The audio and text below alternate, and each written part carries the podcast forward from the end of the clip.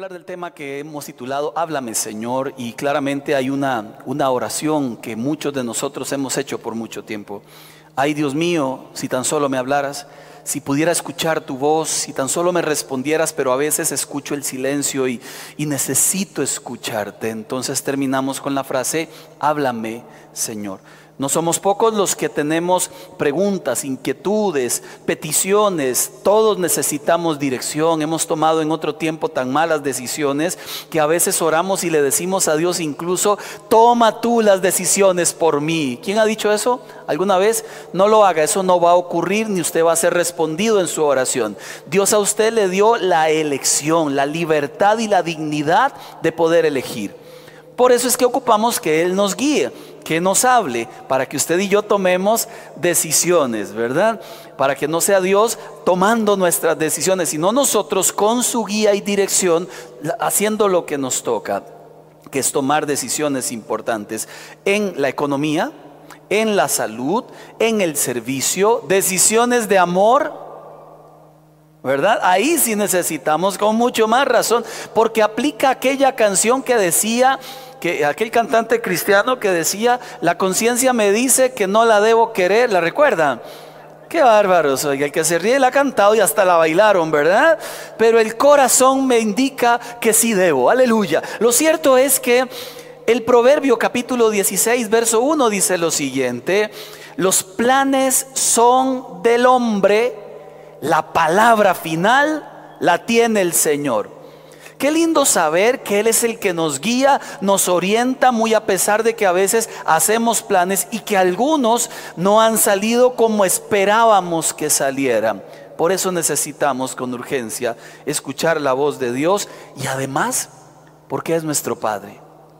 Y qué lindo es hablar con un Padre que te responde, que te habla no que se queda viendo al televisor como los padres modernos que a veces somos, sino que miramos a la cara a los hijos, charlamos con ellos y les guiamos en el caminar de sus vidas. Pero, la pregunta, ¿habla Dios hoy? ¿Se puede escuchar audiblemente, eso es cierto?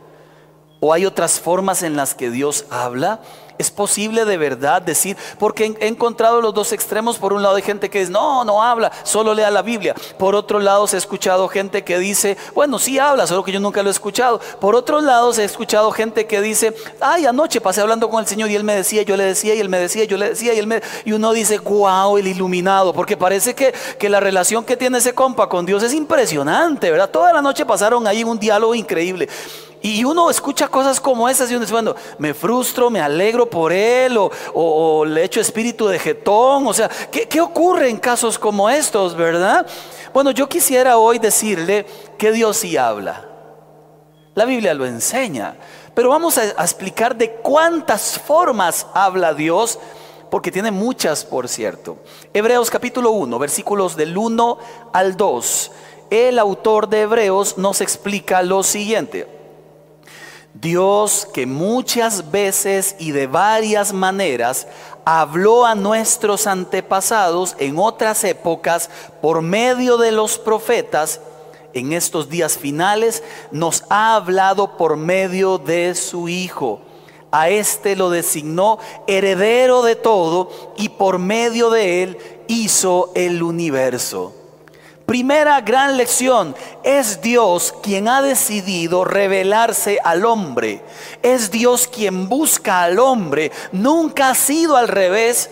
Nunca ha sido que el hombre busca a Dios. Esto significa que aun si usted vino por primera vez a una iglesia y usted dijo, voy a ir a buscar de Dios, fue Dios quien le inquietó en su corazón para que usted hoy esté acá. Es Dios quien da el primer paso, quien se revela a la humanidad. Y lo hace, como dice el autor de Hebreos, de muchas maneras y muchas veces.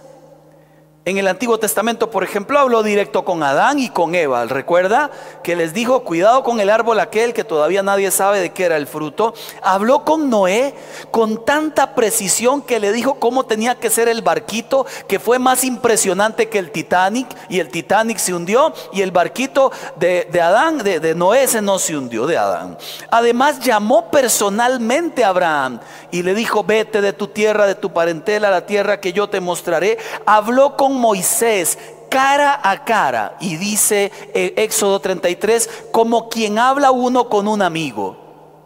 ¿Dios habla? Sí. Ah, bueno, diría usted, pero eso es, el, eso es el Antiguo Testamento. En el Nuevo Testamento también habló el Señor. Habló con profetas en la antigüedad, Jeremías, Oseas, Amós, les dictaba sus mensajes y ellos hablaban al pueblo. Y en el Nuevo Testamento habló con un hombre llamado Zacarías, con una mujer llamada Ana, la profetisa le decía con un profeta llamado Ágabo, Bernabé, Simeón y Lucio de Sirene. Todos ellos hablaron como personas que Dios les hablaba para dar mensajes a sus pueblos, mensajes de arrepentimiento. Mensajes de arrepiéntase, mensajes de estoy pactando con ustedes de Dios hacia el hombre, no eran mensajes dolarizados como muchos de los profetas de hoy, ¿verdad? Esos mensajes no tenían que ver con economía, tenían que ver con transformación y arrepentimiento. Pero Dios hablaba. Siempre ha hablado a su gente. Lo hacía a través de profetas, en algunos casos lo hizo personalmente. E incluso hay un viejillo en la Biblia que se llama Eliú.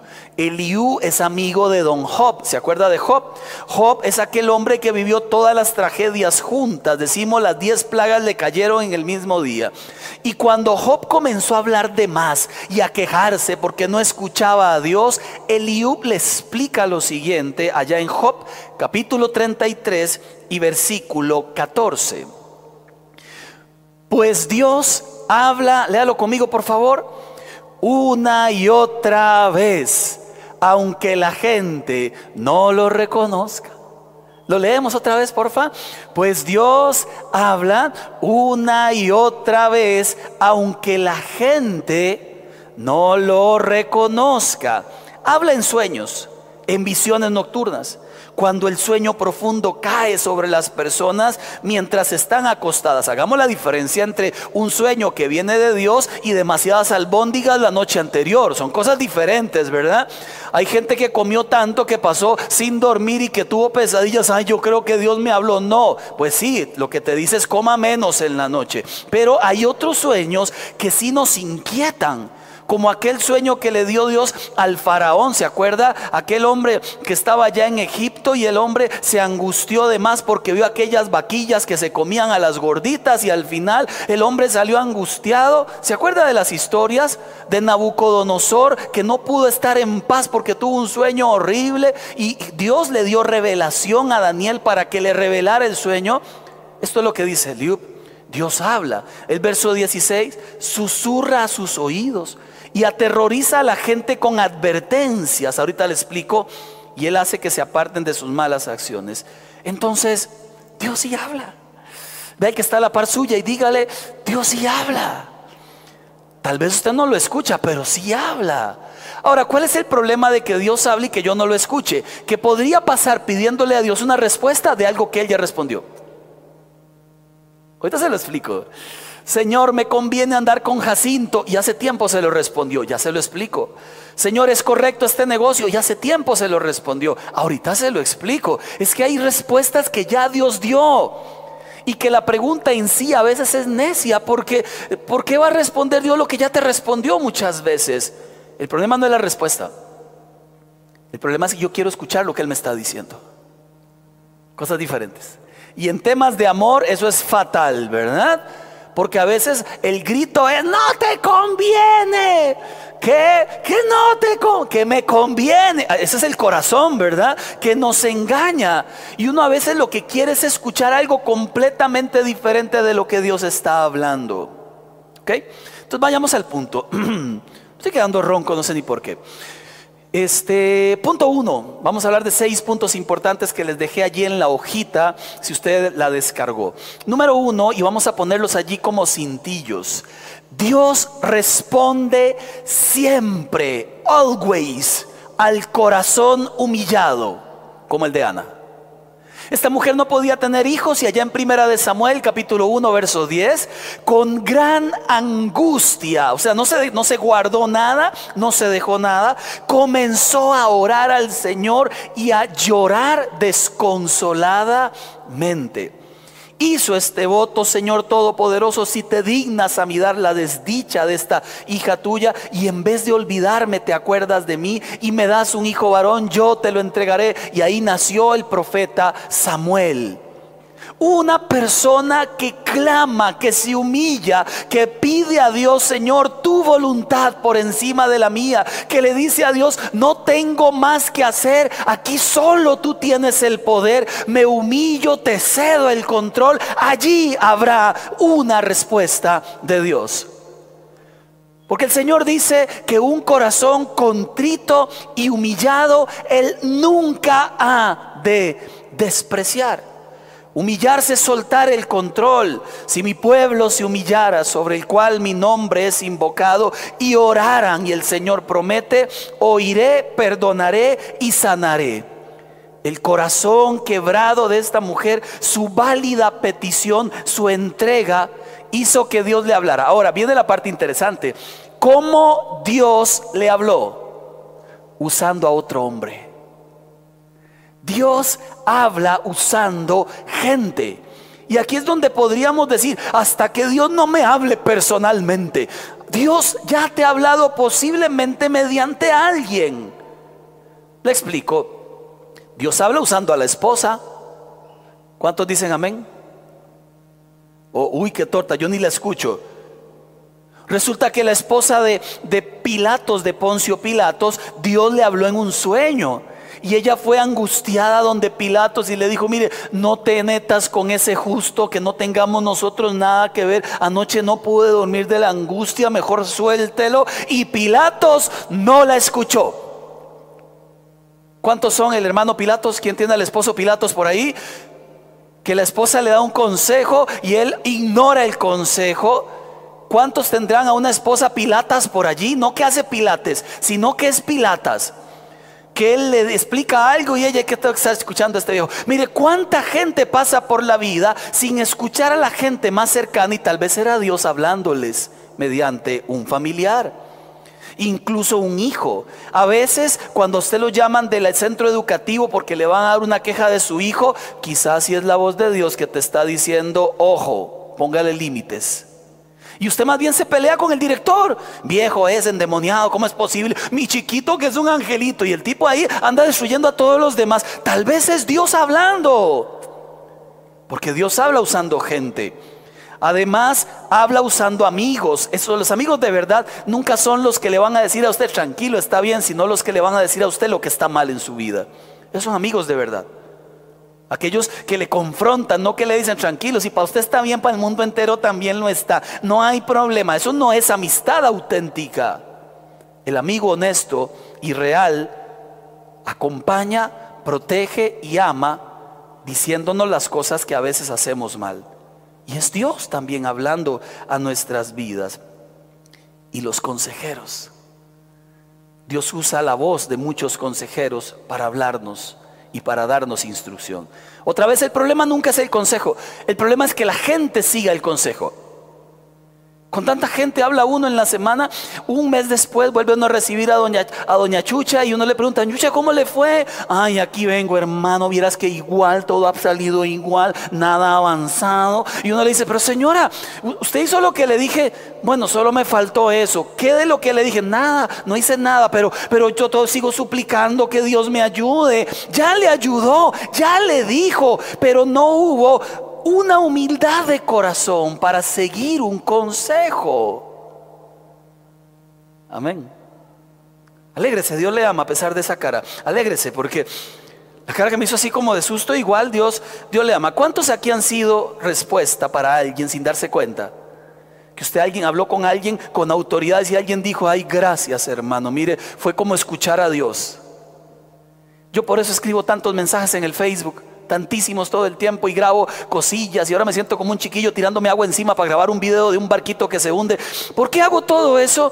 alguien le va a servir. Alguien va a decir, Dios me habló a través de esto. Y yo quiero pasar por mi vida diciéndole a la gente mensajes del cielo porque Él promete que todo lo que Él ha dicho en su palabra no se devuelve vacío. Aproveche usted y conviértase en la voz de Dios para otros, no inventando cosas, diciendo lo que Él ha dicho. Número dos, Dios habla aún al corazón orgulloso como el de Saulo. También habla al corazón orgulloso como el de Saulo. Le explico y por qué le cuento esto y lo metí por allí. Hechos 9.3, verso 4.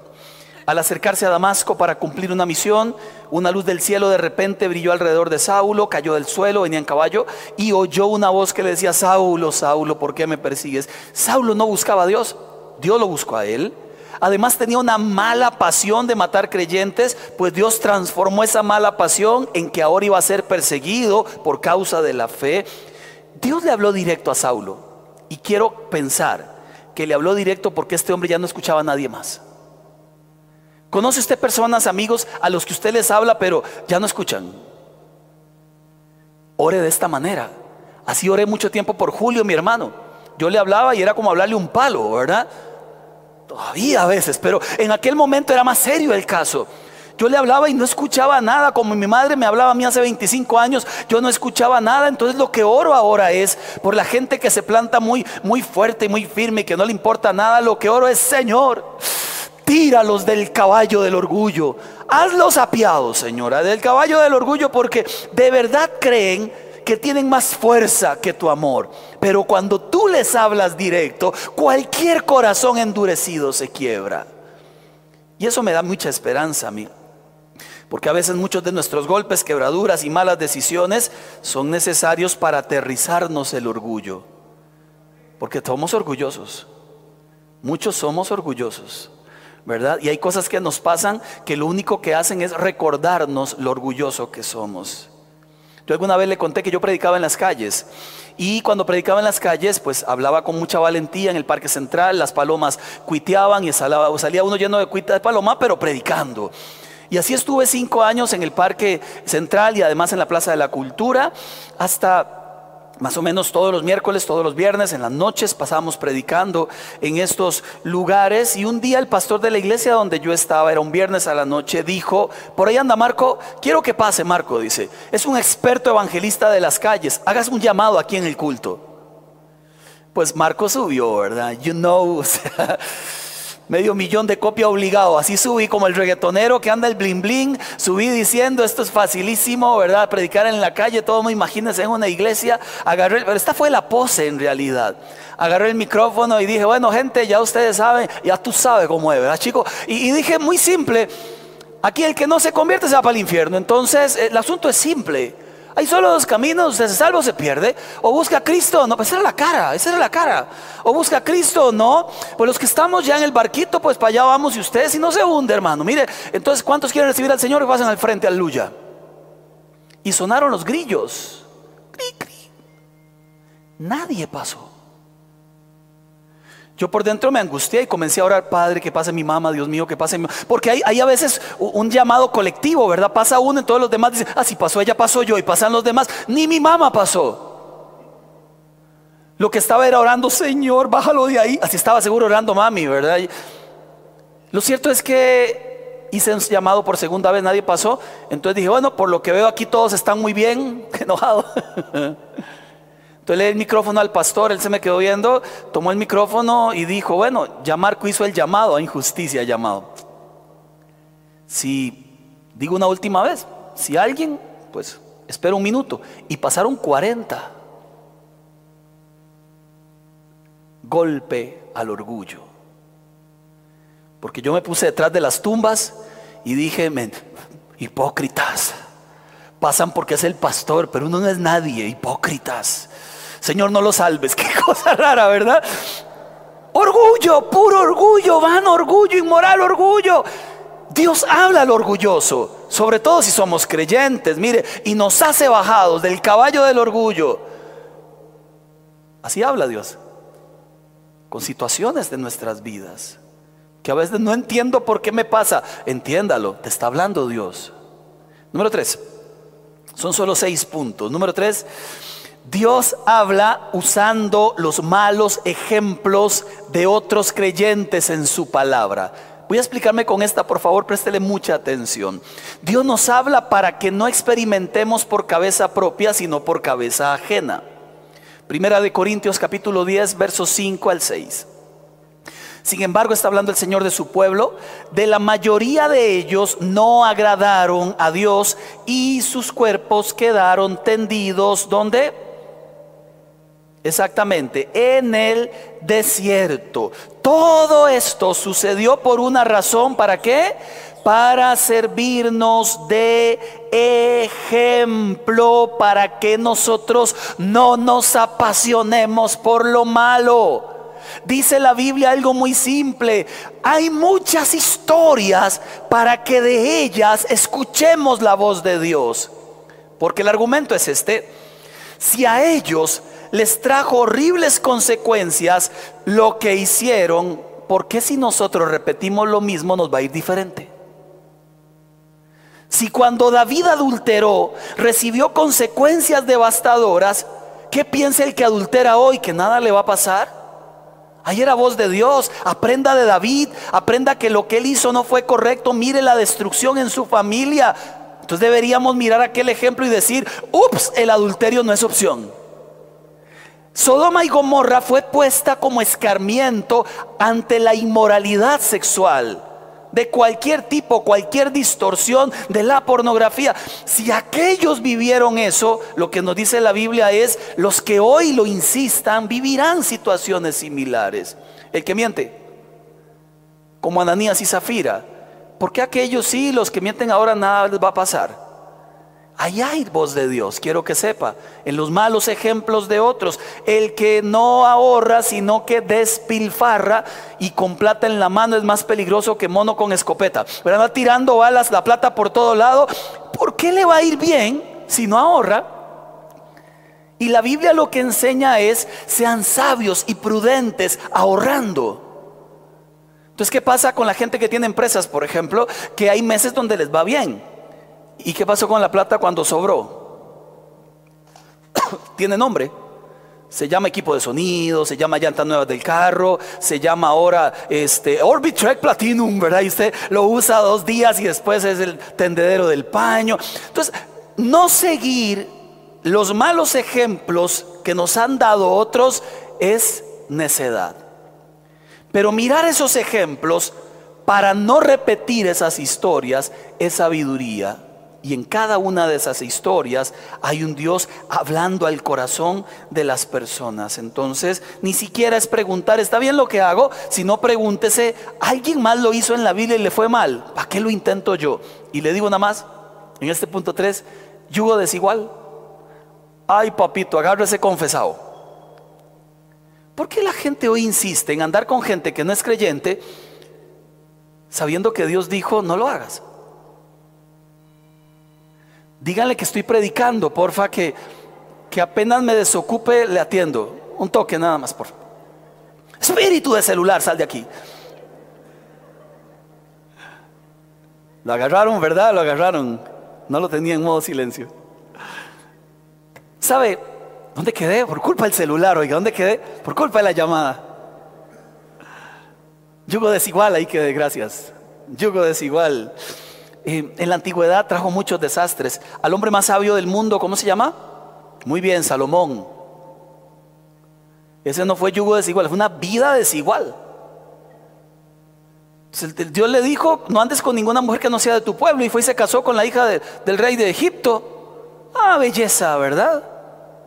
No usó la sabiduría que Dios le dio. Y luego no, fue, no, no se complació solo con una, sino que ocupaba un poquillo más. Y, como para el gasto se dejó 300. Qué cosa tenebrosa de cabeza. En serio. Y 700 más que andaban ahí en el palacio. Ahí. Era peligrosísimo. Ese hombre llegaba a un barrio y todo el mundo guarden a las niñas, guarden a las muchachas. Mire, cuidado, ahí viene el rey, cuidado. Tipo peligrosísimo, ¿verdad? Con su sexualidad. Al final él termina afirmándolo en el libro de Eclesiastés. Hice lo que me dio la gana. Y, llegué a entender que la vida era vanidad, que el mundo, todo lo que hacía era vanidad, que buscar placer es vanidad, que gastar la plata en tiliches es vanidad. Qué increíble. Tuvo que perderlo todo porque tuvo consecuencias severas por el yugo desigual. Consecuencias graves, severas. Entonces gente que hoy quiere entrar al amor, pues sí, primero sane su corazón, no se enrede con nadie. Segundo, asegúrese que la otra persona ama a Dios. Si no, ¿cómo te va a respetar? ¿Y cómo te vas a respetar si tú no lo amas al darle tu vida a otra persona que no está amando a Dios? Dios habla a través de las historias de la Biblia, muchas veces y de muchas maneras. Es uno el que a veces no quiere escuchar. Cuatro, voy terminando. Dios habla a través de las circunstancias, de lo que a usted le pasa, de lo que a mí me pasa. A veces quedarse sin trabajo es voz de Dios, a veces conseguir un trabajo es voz de Dios. Es como leas lo que Dios te está diciendo. Circunstancias difíciles significa a veces Dios diciendo, ¿te crees en mí? Ok, confía ahora. Que lo que estás viviendo yo tengo el control. Todas las cosas, dice Romanos 8:28, yo las dispongo para el bien de los que me aman creías en mí, esto que estás viviendo es una oportunidad para que creas confiando en serio. Decir que creo es muy fácil. Vivir creyendo es otra cosa. Génesis 21, verso 16, 18, Agar, la sierva de, de, egipcia de Sarai, dice la Biblia que la echan de la casa, se aleja, se sienta sola a unos 100 metros de distancia, pone a su hijo, se echa a llorar, no quiero ver morir a mi hijo, pero Dios escuchó al muchacho llorar. Qué lindo saber que en medio de nuestras circunstancias no lloramos solos. Hay un Dios que nos escucha cuando lloramos y que responde. Agar le respondió con un ángel. ¿Se imagina? Susto. Hijo, heme aquí. ¿Se imagina que? Todo el mundo, háblame, Señor. ¿Se imagina cuando entre un ángel así te hable? Bueno, las calamidades deben darnos lecciones, pero a veces la dureza del corazón lo empeora todo. Hay pecados que nos han traído consecuencias y uno se enoja con Dios cuando el pecador fue uno. Entonces, uno debería enojarse con uno mismo. ¿Cómo es posible? Esta es la responsabilidad de mi vida. Hay situaciones en la casa que te dan lecciones. Uno de los dos está traicionando al otro, no se quiere arrepentir y además tras de que debe cobra. Ahí hay una lección y le pregunta a uno, ¿qué debo hacer? ¿Será que Dios, será que Dios no quiere que esta relación funcione? No es Dios, es él o es ella. El que golpea en una casa, el hombre que golpea, hay que denunciarlo. ¿Y será que Dios está de acuerdo? Son preguntas curiosas que a veces la gente por un falso amor piensa que están protegiendo. Un hijo que cambia de conducta radicalmente, bueno, ahí hay, hay, algo que está ocurriendo, no cambian de conducta radicalmente a menos que algo pase. Hay una voz de Dios, presta atención a tus hijos. Hay una persona que todo le incomoda en la iglesia, cómo predico, la forma en que tomo el fresco, la forma en que me quito la mascarilla, es que la música que tocaron. Entonces uno se pregunta, ¿y no será que esa inquietud es para que, una de dos, o busques un lugar donde esté contento, o permitas que Dios sane tu corazón de una vez por todas? Porque una persona herida, cualquier iglesia que va, lo va a llevar a usted mismo. Y la herida va con usted para allá. Y dele tiempo, porque mientras pasan dos, tres meses y se decepciona de lo primero, el agua se quiere ir del otro lugar. Y hay puertas cerradas. Esta sí la conoce, circunstancias de puertas cerradas. Le pido algo a Dios y más bien todo se cierra. Como cuando le pedimos casa ya aquí yo acá. Y no, la casa se cerró. Parecía que no habían casas en todo de Zampa. Hechos 16, verso 6, interesante versículo, apúntelo por ahí, por favor, ráyelo en su celular, cuidado con la pantalla. Atravesaron la región de Frigia y Galacia, ya que el Espíritu Santo, ¿quién? Les había impedido que predicaran la palabra en la provincia de Asia. Y usted dice, ¿cómo Dios te va a prohibir hacer el bien? Es que cuando no está dentro de su voluntad, usted no tiene por qué avanzar. Y la voz de Dios ahí fue, aunque es el bien, no lo vas a hacer ahora.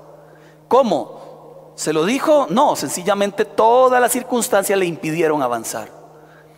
Y hay situaciones en la vida donde todo está al revés y uno dice, aún así, avanzo. Las parejillas de chiquillos las han visto, de ahora no, pero de hace tiempo. Se enamora este, Juanita de, de Chucho, ¿verdad? Y ahí están súper enamorados, tienen 14, 15, pero se van a casar. Así llegaron a mi oficina.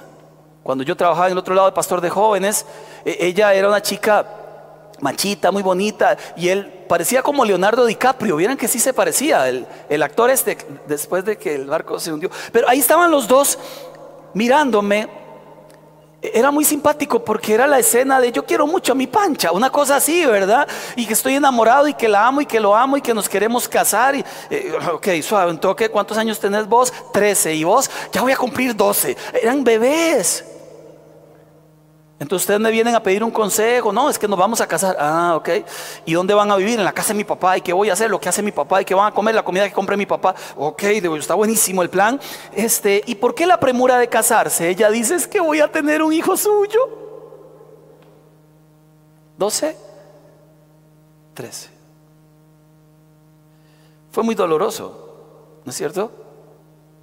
Pero otra vez, porque hay gente que muy a pesar de que todas las puertas están cerradas, patean hasta que algo se abra. Y a veces no hay que patear, hay que respetar los no de Dios. Porque Dios tiene no para nuestras vidas, que nos hacen entender que es Él quien manda y no nosotros. Termino dos más, número cinco. Dios habla mediante su Espíritu Santo, por supuesto. Juan 16, 12, recuérdelo. Jesús dijo, muchas cosas me quedan por decirles, ahora no pueden soportarlas. Cuando venga el Espíritu de la verdad, Él los guiará. ¿Cómo lo hará? No hablará por su propia cuenta, sino que dirá solo lo que oiga y les anunciará las cosas por venir. Permítame decirle que hay momentos de momentos. Usted podría escuchar la voz de su espíritu o podría el espíritu poner una inquietud en su alma tan pesada como para que deje de hacer algo o como para que más bien haga lo que no está haciendo. Le doy un ejemplo. salimos de la casa cuando cumplí años el 16 de enero, anótelo ahí, ahorita es 16, ah no, ya pasó, ¿verdad? Y salí de la casa esa mañana a casar un matrimonio en Cartago. Ya aquí nos alistamos los chicos, nos fuimos los cuatro eh, corriendo al matrimonio y salimos. Siempre oramos, siempre oramos.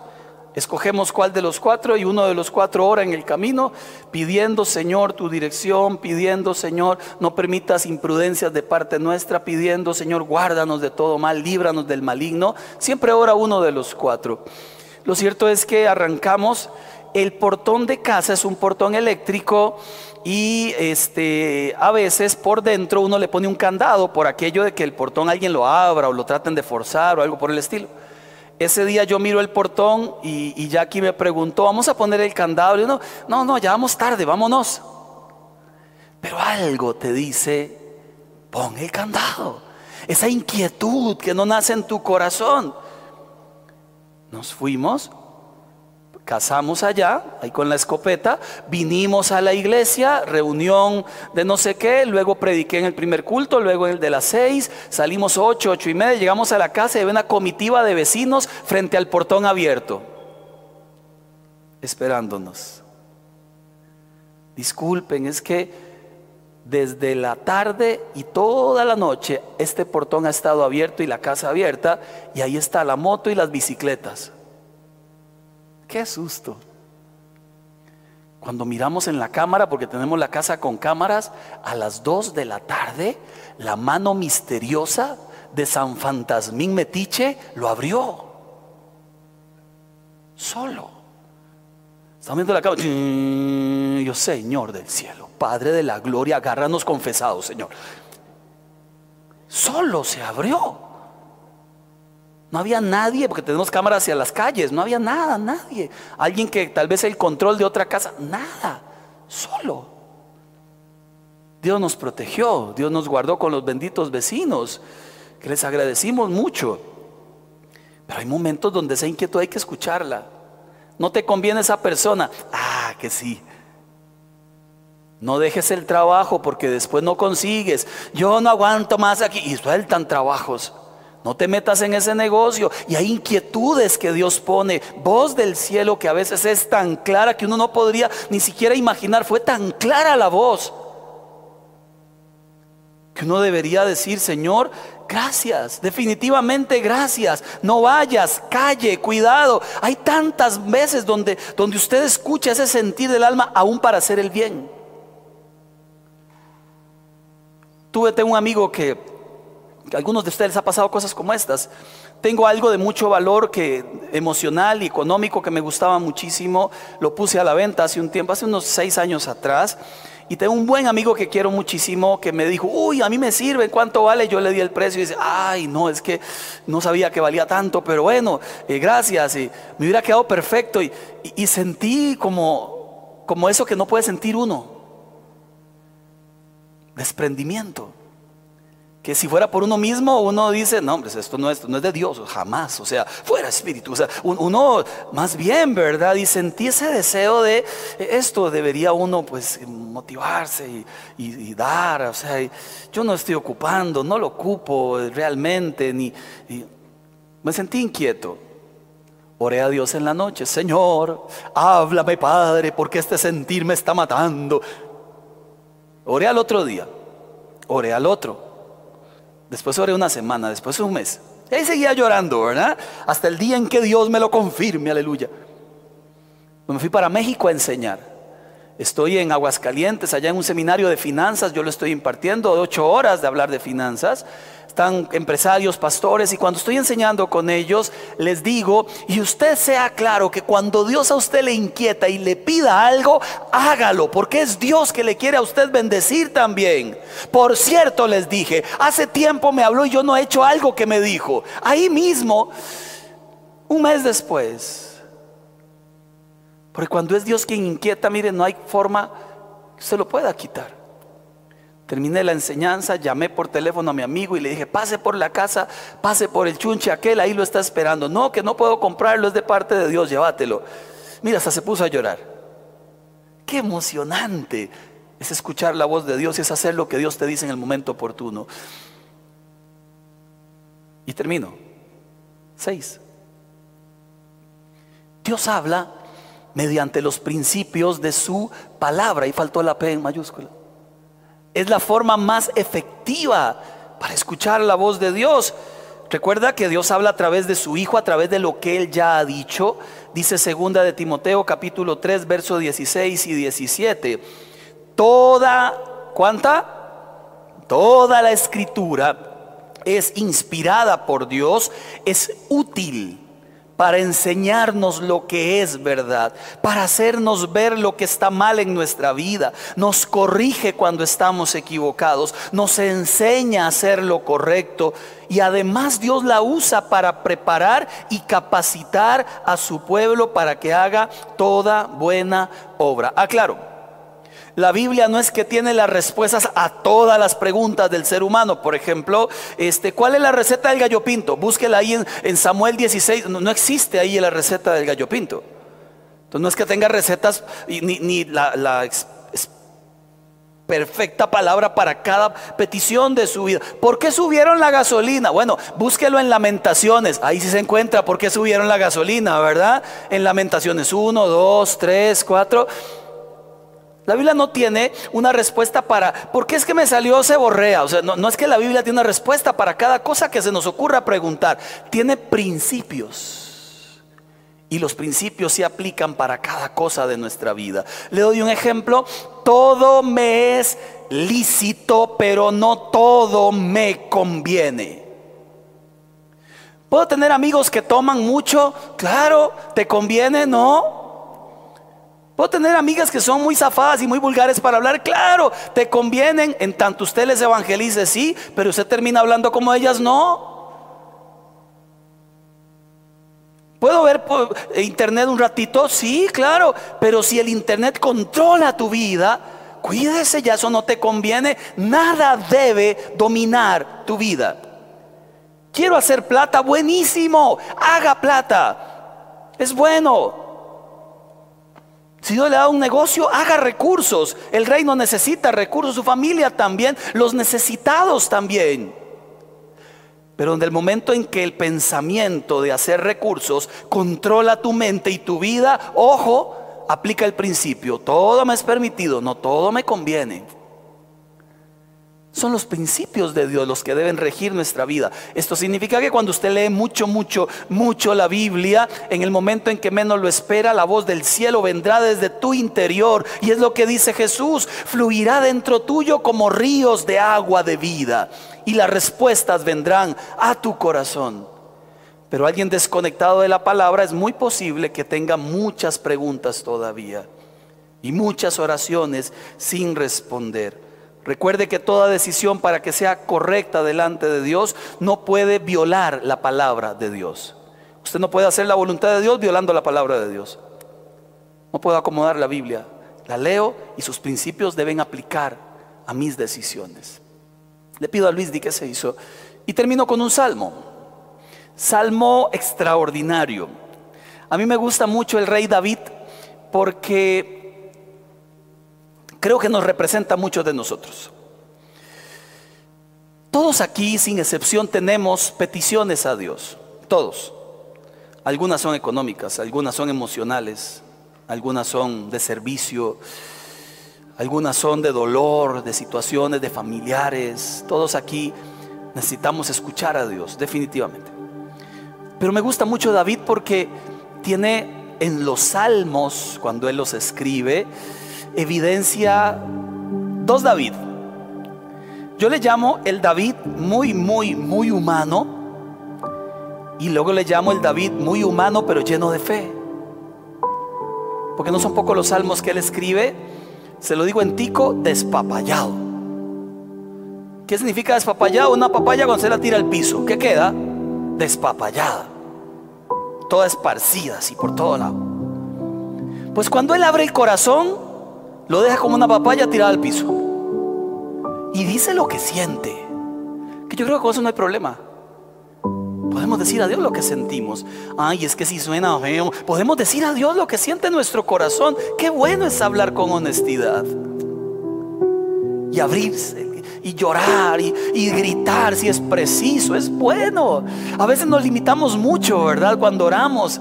A veces sentimos que ya estamos ahí por quebrar nuestra alma. Ya, bueno, Señor, ya, ya, ya, ya escuchaste, Padre. Amén, amén.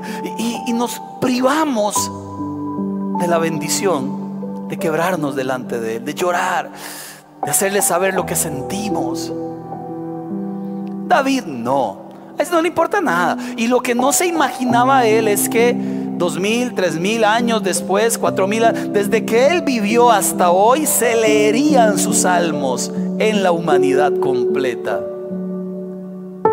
Él no imaginó que aquellos salmos que escribió con tanto dolor, hoy no sé qué de mayo, ¿qué fecha es hoy? Eso de mayo del 2021 en media pandemia nos iba a servir. Él no lo sabía. Por eso lo que usted haga, sígalo haciendo. Usted no sabe a quién le va a servir mañana, sea en vida o en muerte. Y David escogí el Salmo 22, aunque pude haber escogido 20 salmos diferentes, porque son igualitos. Hablemos del, David, del David humano. Salmo 22, verso 1 y verso 2 lo dice así, lo tenemos allí. Dios mío, Dios mío, ¿por qué me has abandonado? Lejos estás para salvarme lejos de mis palabras de lamento. Dios mío, clamo de día y no me respondes, clamo de noche y no hallo reposo. Hasta ahí, míreme. ¿Quién ha sido ese David del, del verso 1 y 2? ¿Alguna vez? ¿Quién ha orado así? Abriendo el alma, reclamando llorando, angustiado, sabe que Dios es real, ¿por qué no me responde si mi petición es real? Ya no duerme en las noches de pensar. Se levanta pensando en lo mismo cada mañana buscando una respuesta del Señor. Si hasta ahí dejamos el versículo sería muy triste. Pero este mismo David, con su pluma en mano, puso punto y continuó. Versos 3 al 5. Pero tú eres santo, tú eres mi rey, tú eres la alabanza de Israel. En ti confiaron nuestros padres, confiaron y tú los libraste. A ti clamaron y tú los salvaste. Se apoyaron en ti y no los defraudaste. ¿Qué hace David? aunque me siento así, sé lo que has hecho en el pasado por mí. Aunque hoy no tengo mucha respuesta, sé cómo en el pasado has levantado mi vida y ahora no será diferente. Aunque en tiempo pasado mi alma se quebró, sé que ahora, una vez más, como eres mi rey y mi Señor, me levantarás porque el que a ti clama, no lo defraudas. Hay una canción extraordinaria que le cantaría, pero no me la sé. Entonces, ¿cómo se la canto? Es como raro, ¿verdad? Y es muy rara la canción porque resulta que casi nadie escribe canciones así. Las canciones que escribimos, no es esta que está tocando Luis Di, por cierto. Las canciones que escribimos suelen decir, Señor, sácame de, del, del, del desierto, cansado del camino, sediento de ti. Estas las canciones. Aquí viene el pájaro herido con una flecha en el corazón. Busqué como soldado. Así son nuestras canciones. Arráncame la tristeza, Señor. Sácame ya, libérame, háblame hoy. Esas son nuestras oraciones. Esta canción es de Abel Zavala. Y dice la canción, y hoy, aunque no encuentre la razón de ese momento gris, confío en tu fidelidad, confío en tu favor. Me has traído hasta el desierto para ahí tratarme. Y si lo has querido así, no tengo miedo a lo que venga. Con tal de ver tu mano guiándome hasta el fin, yo podré sobrevivir hasta que cumplas tu llamado en mí. Primera canción que encuentro, donde alguien le dice a Dios, y si quisiste que yo pasara por un desierto, no hay problema. Voy a sobrevivir. Porque tu mano es la que me va a llevar de aquí hasta allá. No le dice sácame. Le dice acompáñame, Señor, en el camino. Es que es diferente. Es que es muy diferente.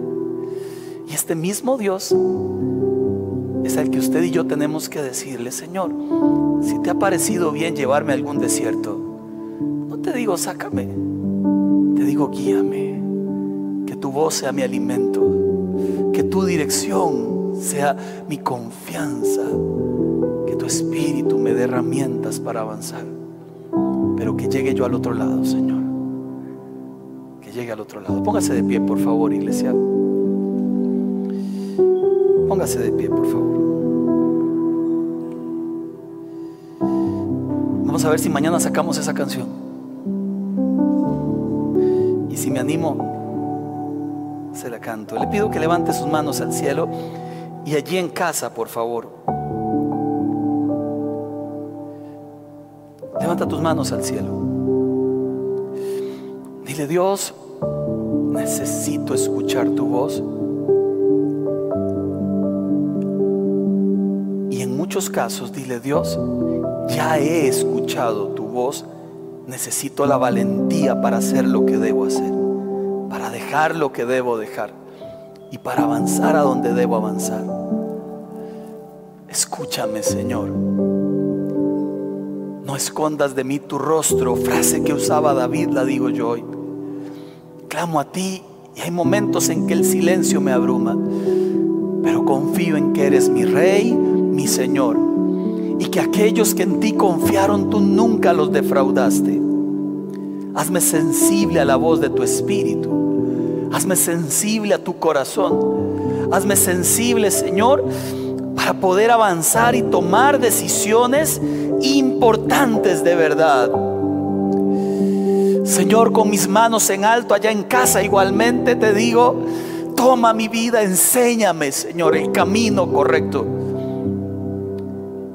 dame esa paz que viene del cielo cuando a ti oramos.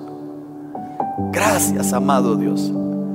Gracias, perfecto, infinito Dios, por tu amor, por tu presencia, por tu compasión y por tu voz en todo momento a nuestras vidas. En el nombre de Cristo Jesús. Y la iglesia dice, amén, amén.